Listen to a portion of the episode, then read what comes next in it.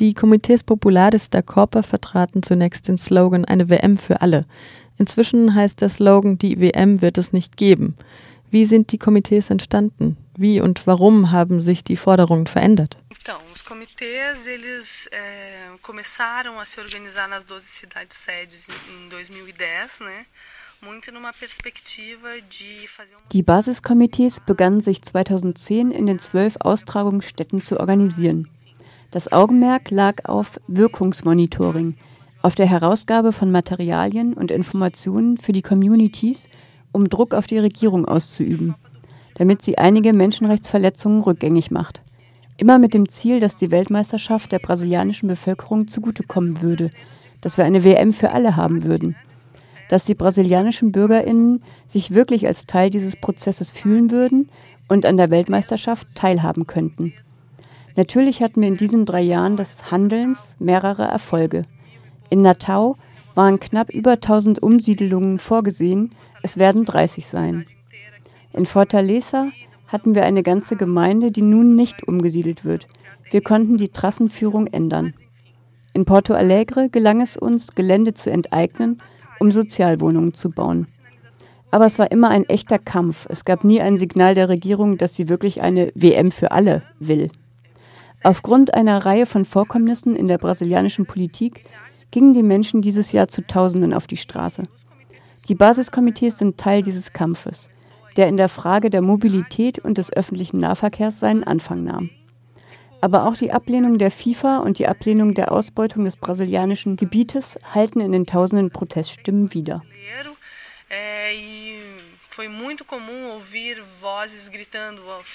Man hörte häufig Stimmen, die schrien FIFA go home und die WM wird es nicht geben. Eine Reihe von Dingen, die aus den Demonstrationen hervorgingen. Daher ist es uns heute unmöglich, noch für eine WM für alle zu argumentieren.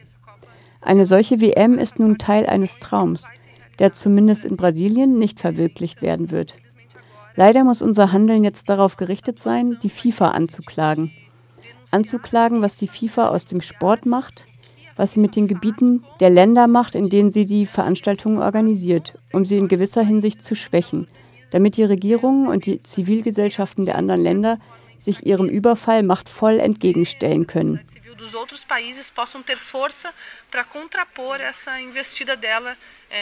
dos.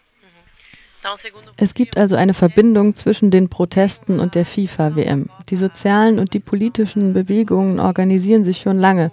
Es ist keine neue Entwicklung, dass diese Menschen auf die Straße gehen. Aber siehst du etwas Neues in dieser Kraft, in dieser Größenordnung? um novo desenvolvimento que essas pessoas vão à rua, mas essa força, essa dimensão é nova para você? Ou tem, tem uma ligação? Ohne Zweifel hat die WM etwas mit den Protesten zu tun.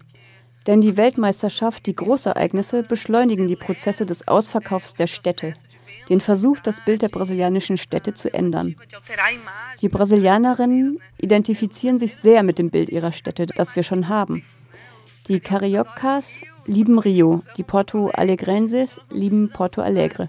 Wir brauchen also nicht das Bild unserer Städte zu verändern, um es dem Ausland verkaufen zu können. Wir wollen uns das Bild der Städte aneignen, das Gefühl der Zugehörigkeit zu den Städten bei ihren eigentlichen Bürgern und Bürgerinnen haben. Mit Sicherheit hat die überfallartige Art und Weise, mit der die Großereignisse in die Städte eingreifen, dazu geführt, dass Rechtsverletzungen stärker, gewalttätiger und schneller wurden. Das ist der Bevölkerung zweifellos ins Auge gestochen. Daher kommt es, dass tatsächlich während der Demonstrationen plötzlich Kritik an der Organisation der WM in Brasilien aufkam vor allem in Richtung der FIFA. Eine letzte Frage. Was ist Ihre Perspektive? Was ist Ihre Hoffnung im Blick auf die Zukunft, auf das kommende Jahr? Was planen Sie?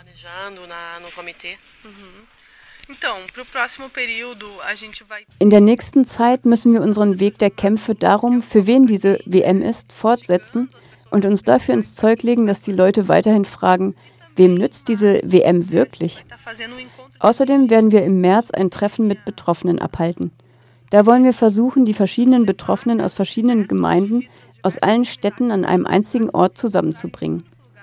Es sollen Eindrücke und Erfahrungen ausgetauscht werden, um die Kenntnisse aller für den Kampf der anderen einsetzen zu können. Wir glauben, diese Bewegung im März wird sehr fruchtbar dafür sein, dass wir diesem Kampf wirklich einen Nährboden geben können und die Basisarbeit der Basiskomitees in den Städten politisieren.